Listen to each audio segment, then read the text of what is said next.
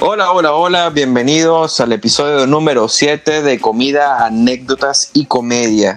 En esta oportunidad tenemos a una invitada, invitada especial, a una que a pesar de que ha pasado muchos meses todavía no me perdona, no me perdona lo que sucedió en el momento donde tuve que elegir si se quedaba o no. O bueno, sí decidí, pero no, no, no, toma, no venía la decisión de mí en esta oportunidad mi querida y estimada Ana Garrido nos acompaña en este episodio. ¿Cómo estás, Ana? Bienvenida. Muy bien, aquí estamos en esta cuarentena tan especial, conociendo más a la familia si cabe. y bueno, que, que, respecto a eso sí, te perdono, lo que pasa es que a mí siempre me gusta meterme con la gente. Coño, es, algo que yo, yo pierdo el sueño literal eh, al, al saber de que eh, no pude hacer más y que no dependía de mí el haberte podido dejar. Les comento un poquito qué es lo que pasa. Ana, en, el, en, la, en la compañía, creo que lo, lo comenté un poco en el episodio número 2, en la compañía donde trabajamos, Ana entra a eso de mediados de octubre eh, para una nueva apertura. Eh, en el momento que yo la veo cortar el atún para, para Tataki, que es un corte eh, que es un taco de atún que se marca, previamente se corta muy delgadamente y se, se, presenta en un plato. En el momento que yo veo como ella está no cortando, sino laminando ese taco de atún, yo dije, ya, aquí está. Ella, esta es. y estaba bien nerviosa. Eh, sí, pero bueno, lo controlaba. Ya, muy bien, Melissa imponía mucho. Es que impone, ella, ella impone, ella, se, tiene ese carácter eh, de, no sé, de, de, de de fuerza, de, de, de, que, aquí estoy yo, aquí estoy yo. Y, bueno, yo eh, particularmente me siento que hicimos química desde un principio, pero llegó el momento donde ya el otro restaurante eh, venía, eh, iba a abrir y ya tú ibas con, con cierto puesto en mente de parte de los superiores nuestros. Ajá. Y en el momento de que ya yo trato de ver para que te quedes, porque no solamente yo, sino la persona que dirigía el local en ese momento, eh, también estaba de acuerdo en que querías que te quedaras, queríamos que te quedaras, eh, vino la orden directa y no, eh, intersección, no, te vas para el otro local, así que bueno, de ahí has estado rotando y ahora estás en, en otro, en otro local. Sí. Aparte del que ya llegaste a abrir. Sí, la verdad es que fue un poco, al principio fue, lo pensé un poco duro.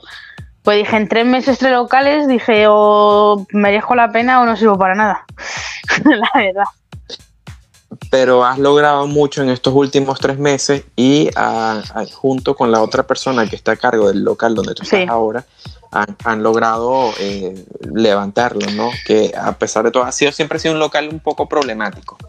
Sí, pero dentro de... Es que yo la mayor problemática que veo ese local es la distribución que tiene. Eh, ¿En la parte de la cocina o la parte de, infraestructura de, Es en la parte, en ambas partes. En una cocina, la cocina está abajo, las cámaras están arriba, en mitad del servicio tienes que salir por las mesas con los clientes a por cosas. No es, no es un local rápido y tampoco tiene quien te diría, pues bájate las cosas abajo, sí, está claro, pero nunca sabes 100% lo que vas a necesitar. Entonces, pues... No, sí, es cierto de que es un limitante, particularmente yo también pasé por ese local, fue donde yo comencé eh, y volví después un tiempo para, para, apoyar a levantarlo, porque como te digo, como dije al principio, también es un local siempre ha tenido muchos, muchos problemas o discontinuidad eh, pero sí es cierto, a mí me gustaba mucho salir ah. porque podía ver a las personas y bueno, eh, un poquito de cuál era la reacción del, del, del, cliente. Pero sí, sí es cierto de que llega un punto donde tú estás metido totalmente en, en la mierda. Y de repente no tienes algo y tienes que subir a la cámara a, a poder eh, seguir, para, a buscarlo para poder seguir y de verdad que te limita y retrasa todo. Sí, lo, aún así te digo que pasando por las tres cocinas, eh, creo que ahora hoy por hoy estoy a gusto donde estoy. O sea, Qué bueno me gustaría estar en otra cocina, no te lo voy a negar, pero estoy a gusto con el grupo de trabajo que hay. Eh, como siempre hay nuestros más y nuestros menos, es un trabajo donde enseguida saltan las chispas porque es mucha presión, mucho estrés Y bueno, pero me gusta sobre todo porque es un local que siempre tienes trabajo. Es un local en el que si tú quieres no te, no te, no te aburres, no, no te cansas, de, siempre tienes algo. Nunca te puedes fiar de las reservas que tienes, un local muy de paso. Y entonces, pues en ese sentido estoy guay. A mí me gusta trabajar y bueno, pues Sí, la verdad que no hay nada más, más fastidioso, más horrible que eh, trabajar en un local donde la cantidad de comensales es muy incierto, es muy variable. Y que vayas y de repente tengas 20 en reserva y hagas 120, que es una maravilla, o que eh, simplemente no tengas nada, tengas muy poco. Y te afecta en todo, en producción, en personal, en, en todo, en todo. Y de verdad que bueno, sí es cierto de que este local ya tiene más de, más de un año y medio desde su apertura y, pienso yo que ya la clientela es algo fijo. Es una clientela que se siente eh, acostumbrada, que se siente cómoda con el local y bueno, con el servicio, porque más, más que todo el equipo de, de servicio ha sido el mismo ya hace un tiempo, ¿no? Entonces el cliente busca eso, ¿no? Tener una atención personalizada y lo logra con, este personal de atención. Sí, yo, hombre, al estar en cocina no lo noto mucho porque a mí me salen comandas, todos trabajamos por igual, sea la comanda que sea.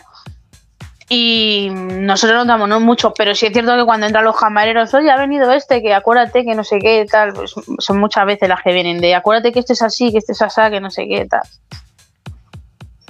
Sí me acuerdo que en ese local había una persona que iba al mediodía, eh, normalmente los viernes, y pedía una ensalada, no sé si sigo, te lo voy a decir o se me acaba de acordar. Pedía una ensalada César sin croutons. Bueno, y que claro, ya no está, la, ya no está ensalada César. Es cierto. Pero estaba, pedía la ensalada César sin crutones o sin picatostas, eh, sin aderezo, perdón, aderezo aparte, con el pollo bien cocido. Entonces, si estás comenzando el servicio normal porque puedes personalizar el trabajo, pero ya un momento cuando a lo mejor hay una acumulación de comandas eh, y entonces tienes que comenzar todo de cero, ¿no? Pero bueno, vamos a, retroceder, vamos a montarnos en el DeLorean, en el carro de Volver al Futuro, y vamos a retroceder en el tiempo, en el momento de que tú decides ser cocinero. No O, vamos, ¿qué, ¿qué es lo que tú, qué te llamó de la cocina? En mi caso fue mi experiencia con mi abuela, que de una u otra manera siempre estaba metido con ella en la cocina. ¿Cuál fue tu Pues mi caso fue que cayó una crisis económica tan fuerte aquí y bueno, pues mi padre cayó en paro, mi madre prácticamente que también. Pero mi madre trabajaba con una gente que tenía empresa de eventos, de catering, en eh, fiestas camperas, comuniones y tal. Y de repente un día mi madre me dijo, oye, que vamos a ir a trabajar que en el, que necesitan gente y hay que meter la mano. Y adelante. Y yo empecé en el office. Más, yo empecé en el office en la parte de atrás, cuando ya salían las cositas limpias, almacenándolas en sus cajas y tal. Y pues poco a poco, ¿no? Oye, hoy hace falta que te metas aquí, hoy que no sé qué tal. Y ahí me metí. Yo creo que también influye que mi abuelo era cocinero, que mi tío es cocinero y, y que a mí toda mi vida me ha gustado enredar. Y me metía mucho en la cocina enredar. Me gustaba enredar, guarrear, ensuciar. y yo creo que todo eso, yo creo que todo eso ha influido. Y yo, yo nunca sabía, a mí de pequeña me decían, ¿tú qué quieres ser de mayor? No sabía, no sabía. Y empecé a trabajar en cocina y dije, pues, pues me voy a estudiar hostelería. Y, eh, y me puse a estudiar hostelería. Justamente esa era mi próxima pregunta. Entonces, tú, tú estudias eh, después de cuánto tiempo es que tú decides estudiar? Pues, ya estaba más ya me imagino de que no estabas tan metida en el office o en el friegue, sino que estás más involucrada con la cocina y eso es lo que termina a ayudar a ti a tomar la decisión. Sí, yo empecé con el verano que yo hacía a los 16, con 15, 16 años. Estuve un par de años porque estaba haciendo otros estudios de administración que no tienen mucho que ver con esto. Y yo lo dejo y me meto a estudiar a la escuela de, de hostelería de Alcalá de Henares y bueno, pues tengo suerte porque aparte de estar estudiando, a raíz de un jefe de cocina que tuve en el primer sitio, yo me voy a un segundo sitio y ahí teníamos trabajo prácticamente de 12 meses que tiene el año, teníamos trabajo 8 o 9 meses. Y entonces pues yo estudiaba y por las tardes me iba a trabajar. Era mm, muy jodido, por las horas sobre todo. Pero bueno, Bueno, es que no para. Si tú estás, tú estás estudiando por la mañana, me imagino que tenías clases temprano y luego te ibas a trabajar el turno a la tarde, o sea que no, no Sí, yo me levantaba a las 6 de la mañana porque las clases eran a las 8 y cuarto en Alcalá de Henares. Y yo terminaba de la escuela de Alcalá de Henares a eso de las 3. De ahí me iba a Torrejón, que es dos paradas de Renfe, y me recogía un jefe de cocina. Me llevaba a donde los eventos y luego otro jefe de cocina me llevaba a mi casa. Un día llegaba a las 10, otro día llegaba a las 12 y eso es un día tras otro. Y bueno, bueno eh, particularmente que lo, lo, comenté en el episodio anterior con, con, el chef Edwin, que estudiamos en la misma, escuela de cocina. Eh, yo fue algo parecido, yo estudiaba en las tardes, trabajaba en las mañanas y particularmente a mí fue algo muy, se me dio, porque me sentía muy a gusto. Yo nunca fui un buen estudiante en, lo que fue primaria y secundaria. Sin, embargo, eh, fui muy bueno cuando estuve estudiando cocina. Entonces, bueno, me sentía identificado. Me imagino que habrá sido tu caso también, ¿no? Fuera del sacrificio y, todo el tiempo invertido, te, te, sentías cómoda, te sentías bien estudiando y, y invirtiendo todo ese tiempo en ambas cosas? Sí, sí, porque realmente creo que estaba haciendo, bueno, creo, no sé, que estaba haciendo algo que realmente a mí me gustaba. O sea, mucha la cocina es muy sacrificada y muchas veces te preguntas que ¿por qué me he metido en esto?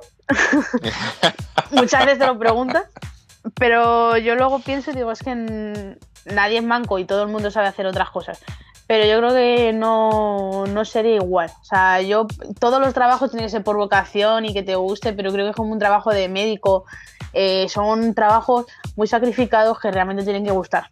Si no te gustan, mm, no, no, no se puede. Y hay, y hay programas, yo no, no los critico porque están bien, programas como Masterchef y tal, pero creo que realmente se apunta a la gente porque se piensa que la cocina son esperificaciones, micrococina. O sea, es un plato que le das a un comensal y te vas a tu casa y ya está. No se sabe que son las 16 horas que te puedes ir de repente trabajando.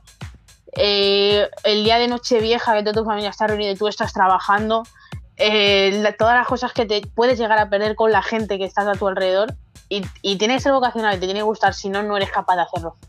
Completamente de acuerdo. Eh, es algo que yo sí critico Masterchef y, lo he hecho presente. A mí el formato, a mí el formato no me gusta el que tiene, porque creo que sería mucho mejor formato porque supuestamente es gente que no tiene ni idea de cocinar. Y tú el segundo programa, como por ejemplo es de un pasado, no le puedes dar de cocinar a una persona eh, dos ojos de atún. Porque en, en principio no sabes qué hacer, es que no sabes. Entonces yo creo que sería un formato mejor si a lo largo de la semana que viven juntos, conviven, le dan clases, les estuvieran enseñando poco a poco, o sea, ver un poco, ¿no? 15 minutos, eh, hemos estudiado esto, hemos visto esto, tal, y, que vean la evolución. No de repente una persona que no ha estudiado, que es eh, albañil, que no tiene ningún conocimiento de, ciertas técnicas de cocina que te sepa hacer una, yo qué sé, una espuma, una especificación y y, cocinar al vacío. Todo el mundo sabe cocinar al vacío y nadie en su casa tiene una máquina de envasar al vacío. Es que es eso, es eso. Le mienten a todo el público y por eso es que al final, ¿qué fue lo que pasó? Que lo también entran a estudiar y aparecen 50 personas para el, primer ciclo. Ya cuando vas por el segundo ciclo, ves de que la cantidad de personas baja por la mitad. Igual en el trabajo. Entonces, ¿qué es lo que pasa? Es que el mundo de la hostelería, el sector de la hostelería, de, es un sector que tiene mucha eh, oportunidad, tiene mucha demanda y tiene mucha rotación. Entonces se presta a que cualquier persona, por la necesidad que sea, sea una de sus primeras opciones para poder ganarse la vida. Eh, pero lamentablemente estos tipos de shows crean una realidad ficticia, ¿no? Entonces, ¿qué pasa? Tú estás ahí a lo mejor sentado en la casa y de repente ves a esta gente de que en menos de una hora eh, midió el pH del producto, eh, utilizó el agar agar, lo disolvió en el agua, después eh, pasó la cuchara de verificaciones, creó toda una verificación, hizo una espuma y entonces dicen, coño, esta gente, esta gente que no tiene ningún tipo de experiencia ha logrado un plato de cocina molecular minimalista en, una hora, qué increíble. Entonces, coño, yo que puedo en mi casa hago una tortilla de patata que te caga también puedo meterme a, trabajar en el rubro. Entonces, esta, esta realidad ficticia que crea estos shows donde en ningún momento te informan de que estas personas están siendo preparadas durante un periodo de tiempo antes de grabar el show y que también hacen tomas y retomas y ediciones, eh, confunden a las personas y le hacen mucho daño.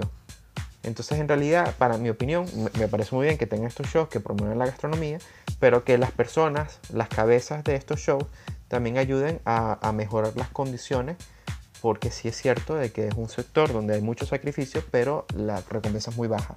Pero bueno, esa es mi humilde eh, opinión y, bueno, eh, vamos a, dejar a un lado ya eh, todo este tema de Masterchef y sigamos contigo, ¿no? Que, esa es la idea ya terminaste eh, de estudiar, ¿cuál es tu condición? ¿Sigues trabajando? Bueno, ahí hay, una, ahí hay un, antes y un después en mi graduación. O sea, oh, eh, yo, el año de, hostelería son dos años, grado medio son dos años.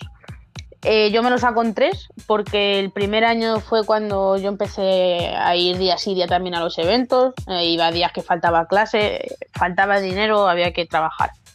Y luego es cierto que los muchos lunes yo era por mí misma que faltaba, porque después de, miércoles, viernes, miércoles, jueves, viernes, dándote el palizón día de tarde, sábado todo el día, el domingo por la mañana, tu cuerpo necesita descansar.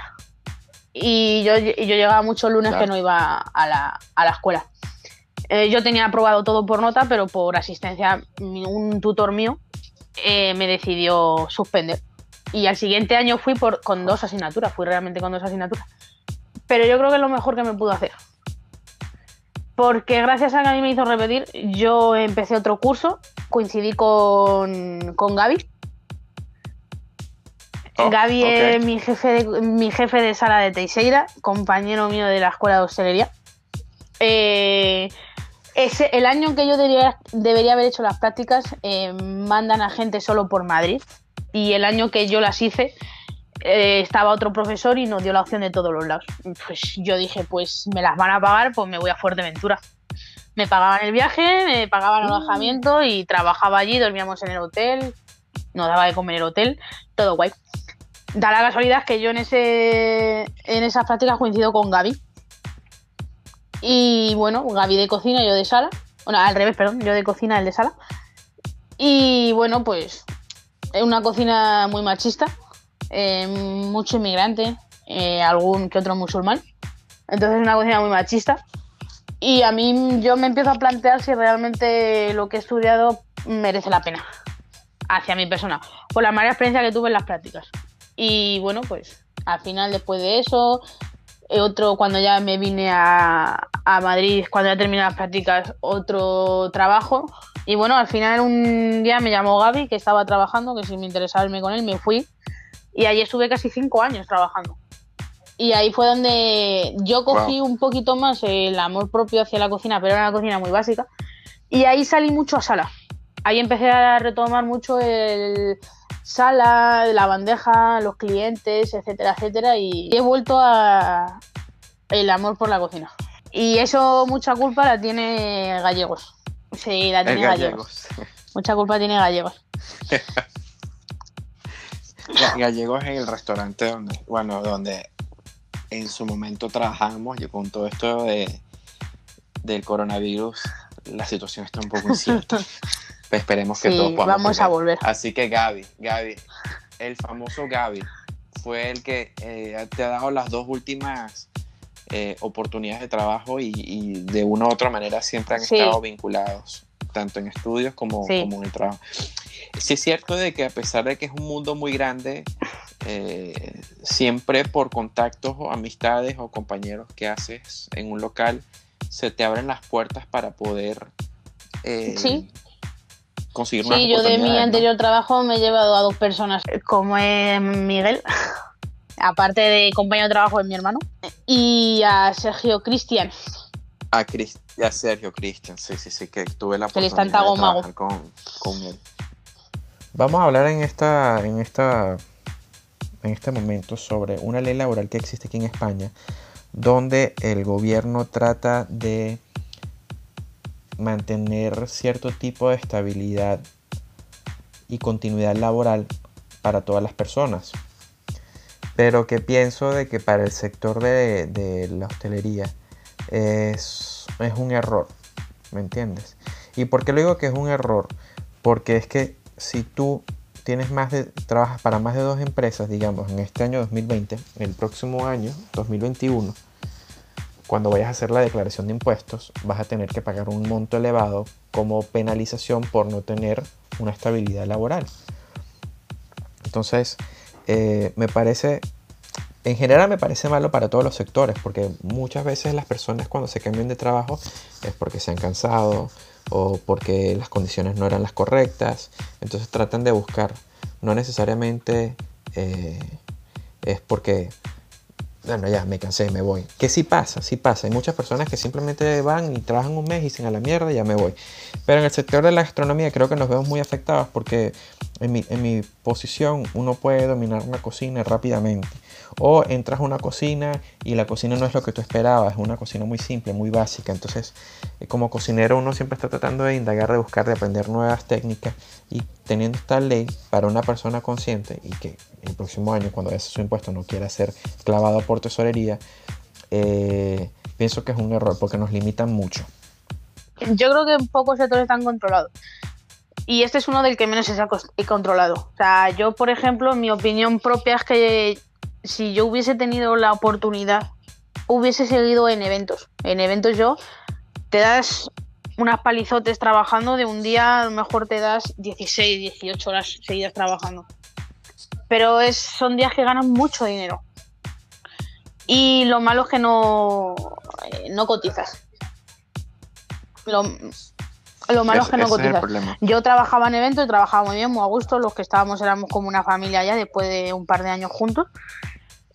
Pero yo decido ponerme a trabajar eh, por, con contrato. O sea, contrato tenía también eventos, pero en eventos yo tenía un contrato de 16 horas mensuales. Con lo cual yo eso me lo hacía en un día. Eh, pero claro, a, mí en ese momento, mientras que, yo mientras que yo estudiaba, me interesaba porque yo ganaba mucho dinero. Yo ganaba 80 euros por servicio. Los días que, los días que doblas eran 160 euros. Entonces, claro, a mí me, venía muy bien cobrar ese dinero. Pero yo cuando ya dejo de estudiar y ya me empieza a interesar también por mi cotización. Tú tienes que cotizar, tú tienes que llegar a unos mínimos. Que sí, que lo piensas y dices, tienes 22 años, falta muchísimo, pero falta muchísimo, pero tienes que llegar a ella. Porque si te dejas guiar por eso, no llegas nunca. Y yo empiezo a trabajar, a buscar un trabajo de cocina en un restaurante, en un hotel, donde, donde sea. Por eso, porque yo busco eso. Si a mí en los eventos me diera la tranquilidad de cotizar y cobrar, sobre todo cobrar lo que yo estaba cobrando, porque sí, pues te ponen a hacer un contrato de 40 horas semanales, tú trabajas tus 40 horas semanales, pero no vas a cobrar ni la mitad de lo que estabas cobrando. Entonces. No. No está regulado. ¿Eh? No, no, lamentablemente no. Esperemos de que una vez que acabe todo esto, el coronavirus, podamos eh, tener mejores condiciones en el mundo de la hostelería. Te voy a hacer una pregunta interesante. Sabemos que todos los países tienen una cultura gastronómica eh, particular, ¿no? Y son diferentes por, tipos de procedimientos, elaboraciones, productos exóticos, eh, afrodisíacos. Eh, y bueno, esta gastronomía a veces para algunos países es lo que lo representa mundialmente. España siendo uno de esos porque es completamente reconocida por su dieta mediterránea. dicho esto, ¿Qué otro país te gustaría a ti visitar por una temporada para poder conocer su gastronomía, practicarla y eventualmente dominarla? Te voy a decir que obviamente no cambio la gastronomía mediterránea española, no la cambio. Es una gastronomía muy rica, en la que se basa mucho en toda la pobreza que España pasó. realmente es una gastronomía económica para poder cocinar en tu casa si te basas a los platos típicos como son la gacha, las migas, el pisto manchego, o sea, es todo comida realmente económica si lo hacemos realmente eh, la receta original. Si nos metemos ya las nuevas fusiones que han metido, obviamente, pues se sube un poquito de precio. Pero me gustaría, por ejemplo, Marruecos, la India, por las especies, la diferencia de sabores. Eh, la asiática también me gustaría. Hubo un profesor que a mí me, yo me llevaba muy bien con él en la escuela y él siempre su eh, su punto fue que nadie le enseñaba a hacer un pato laqueado. O sea, los asiáticos son muy suyos para sus recetas y consiguió muchas recetas, pero el punto del pato laqueado no se lo dio nadie. Entonces yo creo que es eso algo, yo creo que es algo que a mí me ha dejado con ganas de, de investigar, de saber qué es lo que es. Hacer la receta realmente como ellos lo pudieran hacer. Yo también me identifico mucho con, bueno, me identifico, no, me gustaría, oh sí, sí, sí, sí, sí me identifico con, la comida asiática. Hablando de la más hacia la oriental, la china. Eh, es algo que me interesa mucho, es totalmente diferente a lo que nosotros tenemos entendido aquí como comida china, porque aquí la han modificado al paladar eh, local y pasa en todas partes del mundo.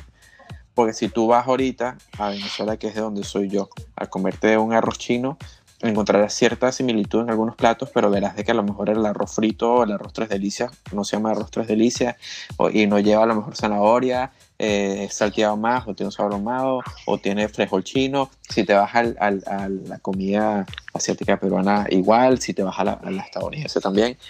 Entonces ha, variado mucho y también utilizan mucha materia prima del local en donde se han establecido. Por eso me llama mucho, mucho la atención.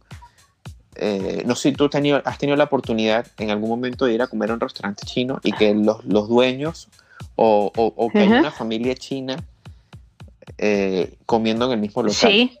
No sé si a ti te ha pasado. Y ves que es totalmente diferente. A lo que, a, lo que nos sirven a, nosotros, sí. A lo que ellos están comiendo. Sí, sí, sí, sí es, muy interesante y, me intriga mucho viajar, pasarme una temporada por allá sería muy, muy agradable para conocer un poquito más sobre, sobre ellos y sus... Yo creo que no deberían pagar un año sabático a cada cocinero para, para ver, eh, si no todo el mundo, prácticamente el mundo. Estaría, me estaría bien. no, pero eso es lo que hablamos de la comida asiática. Yo creo que es como eh, los asiáticos, los chinos nos tienen que ver como nosotros miraríamos, por ejemplo, a los estadounidenses que ahora van de. que adoran la paella y hacen una paella con salchichas. Sí. Eh, que le no sé, bacon, que no te, no te voy a negar que la mezcla no vaya a estar buena, no te lo voy a negar porque no lo he probado, no lo puedo decir, pero a, mí, por ejemplo, a un amigo que tengo valenciano, yo creo que ve esa paella y tiene que rabiar por dentro. O sea, yo veo a ese viendo esa paella y yo creo que revienta por dentro.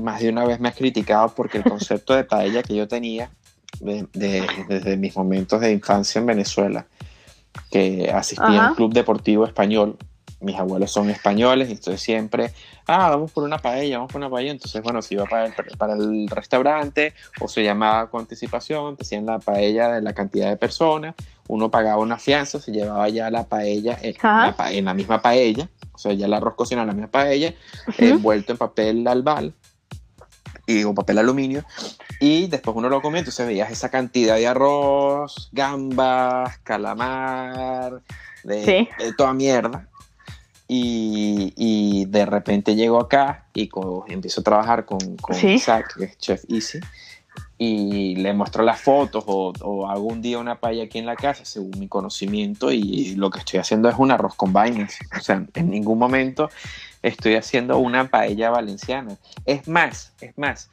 eh, mientras estuve estudiando yo en, en Perú, eh, ellos denominan la paella valenciana o, dicen, no, hay diferentes tipos de paella. Ah, mira qué bien.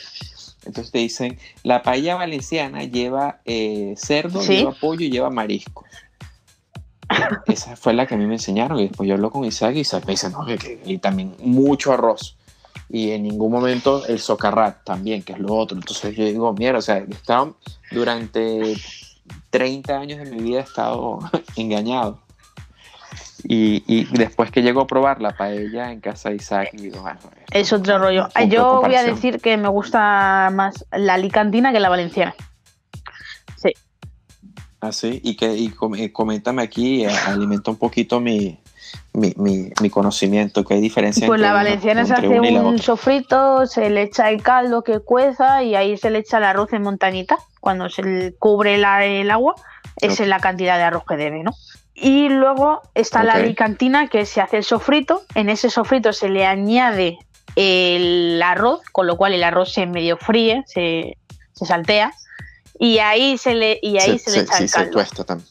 entonces, a mí la, la, alicantina me gusta más que la valenciana porque coge más sabor. O sea, el, grano de arroz lo estás abriendo, va a sober más sabor que, el, que la valenciana. Es mi punto de vista, cada uno tiene sus opiniones y sus gustos. A mí me gusta más la alicantina que la valenciana. Y de hecho en casa cuando la hemos hecho, la hemos hecho siempre alicantina. Voy a, tener, que probarla. ¿Algún lugar que recomiendes por aquí en Madrid? Eh, no, en eso soy muy especial. No salgo, pocas veces salgo a bares, restaurantes y pido arroz. Un arroz es un arroz es una cosa muy sencilla de hacer y muy complicada. Es muy complicado. Es como el que dice, no, es que no sabe hacer ni un huevo frito. Ojo que el huevo frito no es fácil. A mí en la presión esa de no sabe hacer ni un huevo frito. Y tampoco porque no sabe realmente lo que hay. Y ojo, que también si sabes hacer No, claro que no. claro que no.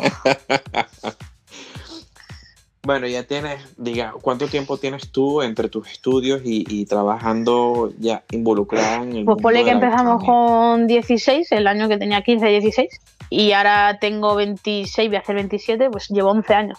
Wow, wow, wow, wow, wow. Llevo 11 años, ¿Qué 5 en el mismo sitio y luego 6 rotando un poco. ¿Con qué, qué te quedarías o qué cambiarías de, de tus 11 años en, en este maravilloso mundo de la gastronomía? Me quedo con la gente que he ido conociendo, porque ah, cada, cada cual, eh, ya no, no todos te van a aportar como cocina, porque hay gente, lo que tú dices, lo hace por necesidad, con lo cual no, te, no, no negamos que saquen bien su trabajo, pero aportan poco en, en tema de experiencia. Claro. Pero de todos aprendes, algo de la vida, de tal, de todo vas aprendiendo. Eso me quedo. Y con lo que menos me quedo es, desgraciadamente, lo machista que sigue siendo hoy el mundo de la cocina.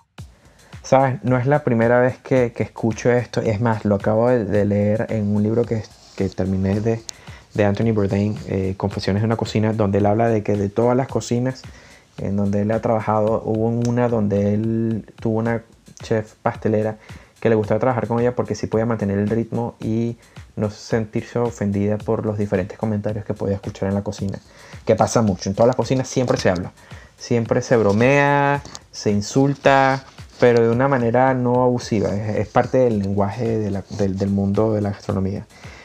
Eh, ahora, lo que sí me parece eh, un poco irónico es de que muchos de pues, los chefs o cocineros actuales han sido influenciados por una figura femenina, siendo yo uno de esos casos de que desde muy pequeño cuando mis papás trabajaban, me dejaban en casa de mi abuela y mi abuela para, para mantener un ojo eh, en, mí me metía en la cocina y yo la veía cómo cocinaba y, me influyó mucho. Pero ¿te parece irónico esto? no yo no voy a ser irónica. lo que a mí me respecta creo que no ha sido machista conmigo. Creo que lo que tengo me lo he ganado, que puedo conseguir mucho más, pero que tengo que ponerle un poco más todavía de trabajo y que eh, tú vas a llegar donde tú te fijes llegar. Es cierto que a ti te lo... Yo creo que un hombre te lo va a poner siempre más fácil. O sea, eh, por ejemplo, en el tema de si una mujer de repente se queda embarazada, eh, si eso, van poco a poco perdiendo oportunidades.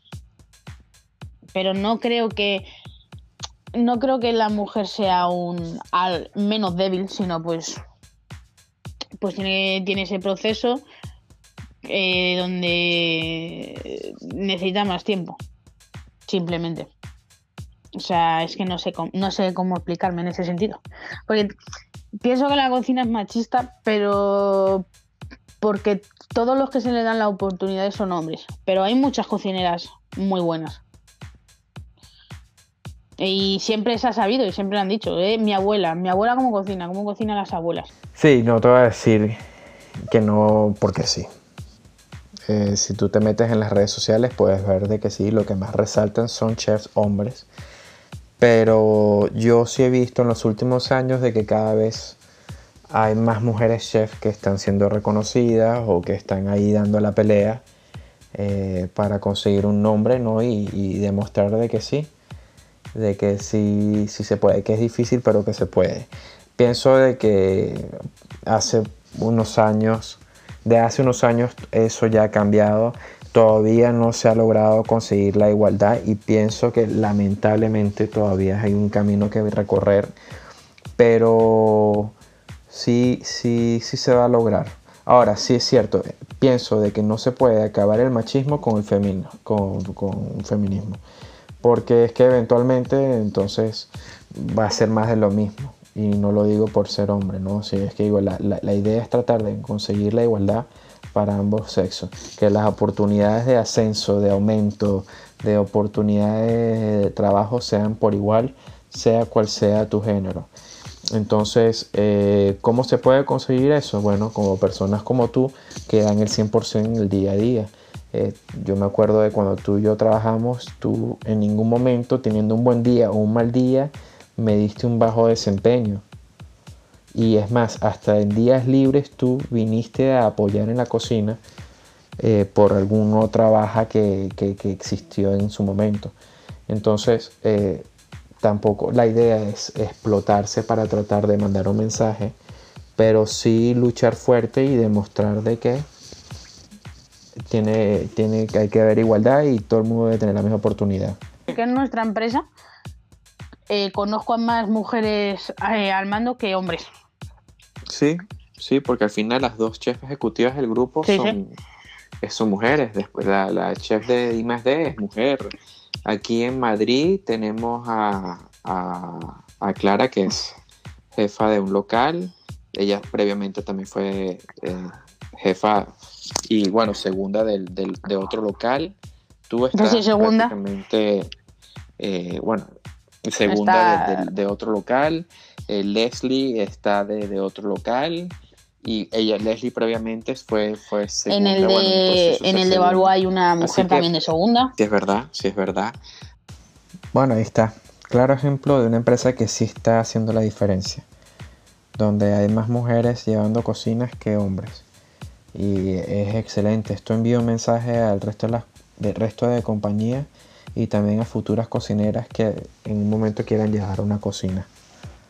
Ahora, ¿qué consejo darías tú a una persona que está como ya con 10 de 11 años de experiencia, ¿qué consejos le darías a una persona que está comenzando o que quisiera ser cocinero y está empezando a tomar el primer paso, bien sea entrando en restaurante o estudiando? Que primero que se piense bien dónde se mete por lo que te he dicho antes de la vocación. Eso es lo primero, y es lo primero que a mí me dijeron en la escuela. O sea, yo cuando entré en la escuela nos reunieron se sentaron el jefe de estudios, el director, el tutor y nos dijeron, no vamos a hacer esto una pérdida de tiempo, que tengan claro eh, las horas que van a echar una cocina, eh, los días que se van a perder, los eventos familiares que se pueden llegar a perder y a quien le guste que siga y si no, que se vaya. Y nos lo dijeron así claramente. Y eso es lo primero que, que diría. Y luego que confíen, porque no, todo, no todas las cocinas son para todo el mundo. Por ejemplo, yo donde menos me defiendo, que también me la saco, pero donde menos me defiendo es en la repostería. Lo postre, la repostería, es lo que a mí menos me refleja. Eh, luego hay gente que es muy buena en todo, gente que se le da un poco mejor. Eh, yo, por ejemplo, soy persona de, mm, de cocina de batalla. A mí échame comensales, échame claro. Em, comidas que yo te lo voy a sacar pero a mí no me pongas a hacerte, por ejemplo, un postre, una especificación, no me gusta. Te lo voy a sacar, pero no me gusta. A mí dame comensales, dame receta, dame comandas y dale. Es que hay diferentes tipos de cocina. Hay cocinas de batalla, hay cocinas más delicadas, hay cocinas de, de Me gusta la batalla. A mí me gusta como estuvimos un día tú y yo corriendo, riéndonos, eh, cagándonos en toda España. Y luego al final del servicio riéndonos y diciendo la que nos hemos metido. Esa es la que me gusta. La que te metes en la cocina, empiezas a correr y cuando te das tiempo es, recoge que nos vamos. Eh, a mí también me gusta mucho la cocina de batalla. Sí, es cierto que me gusta más la cocina de batalla porque es con la que eh, más he trabajado durante mi tiempo en el, en el mundo gastronómico. Pero bueno, eh, lamentablemente me gustaría seguir hablando y durar toda la tarde, eso lo dejaremos para cuando termine el confinamiento, pero ya llegó la hora de despedirnos. Eh, da tus redes sociales. Y cualquier mensaje que quiera dejar a nuestros eh, fabulosos oyentes. Bueno, pues de redes sociales tengo Instagram, que la verdad es que no lo uso mucho para las fotos de comida, son más de fiesta, de fotos de fiesta. y bueno, pues el Instagram es Garrido Cabanillas y, luego el Facebook Ana Garrido, pero la verdad es que en las redes sociales no subo cosas de, mucha comida. No, es algo que no me gusta. A lo mejor subo un día un estado y poco más. Bueno, ya, pero cualquier duda que a lo mejor tengan sobre una paella de Alicante, no valenciana. Mi especialidad, mi especialidad no es la paella, pero bueno, algo podemos ayudar. Aunque posiblemente con Isaac tendremos nuestros más y nuestros menos. Espero escuchar. Eh, Pero por lo demás, yo qué sé. Soy más de comida de toda la vida. Que sí, que sí, la comida española tiene algo muy singular que de muy poco puedes hacer mucho. el profesor que yo tuve en cocina que tanto me que es el que mejor recuerdo tengo de él, es el que más me influyó. Él me lo decía. Hay que abrir la nevera y con lo que tienes tienes que sacar platos. Bueno, nos quedamos con eso. Ya saben, cocineros profesionales o simplemente cocineros. Cuando no sepan qué cocinar, abran la nevera, vean qué es lo que tienen y de ahí dejen que la imaginación haga el resto. Bueno, Anita, de verdad muchísimas gracias por haber compartido con nosotros. Espero que el confinamiento acabe pronto para poder vernos en persona y darnos uno de esos abrazos de oso que, nos solemos dar. Eh, y bueno, cuídate mucho. Pero antes de dejarlos ir, eh, vamos a terminar el episodio de una manera diferente. Normalmente me despido y eh, escuchamos a fondo el soundtrack de Comida, Anécdotas y Comedia. Pero en esta oportunidad tenemos una sorpresa. Nuestro amigo, hermano y compañero de trabajo Michael nos compuso una lírica on fire, eh, donde habla del día a día de nuestra cocina. Así que bueno, gracias a todos por compartir este tiempo con nosotros. Espero que lo hayan disfrutado. Y ya saben, comer bien es vivir bien. Ya, chavales, con los cocinillas. Alegrías y penas, entre panas y recetas, sudores y lágrimas y un compa que respeta. Entre fogones, sonrisas, casi una fiesta. Todos armados con cuchillos por la mesa. Ponle una pizca de fea esa masa. Leña al fuego tronco que nos pilla la vaca. No se ha desmayado, nano, ¿qué coño pasa? José le las comanda y luego no las pasa. Más caña le da a la tempura de verdad. Mientras David intenta acabar el mes en Soraya y Santi tienen mil causas para montar y en medio de la lucha se escucha a Luis cantar. Coño, nano, me cago en la puta, grita Isaac. Pero no todo está mal, entre fogones amistad. Con tus copas vas a fuego y eso sí es real. Tú me cubres, yo te cubro y que no puedes fallar. Ah.